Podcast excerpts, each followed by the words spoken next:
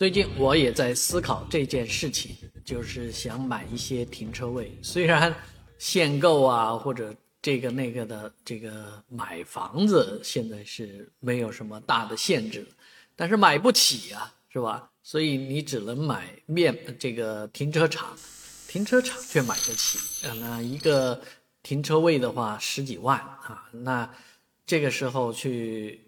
买这个停车位可能也是一个不错的投资，结果呢，这想法居然被一个福州的啊市民给抢先实现了。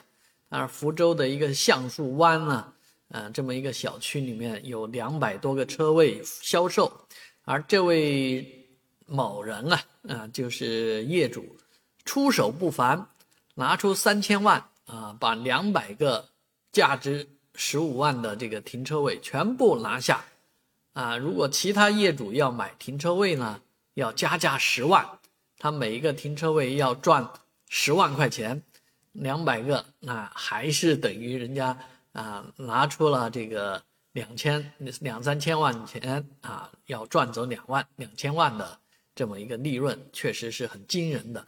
所以这件事情在网络上引起热议，那你是觉得？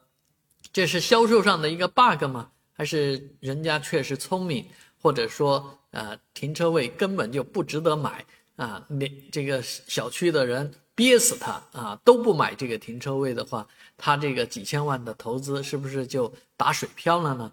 欢迎您在我的视频下方留言，一起讨论。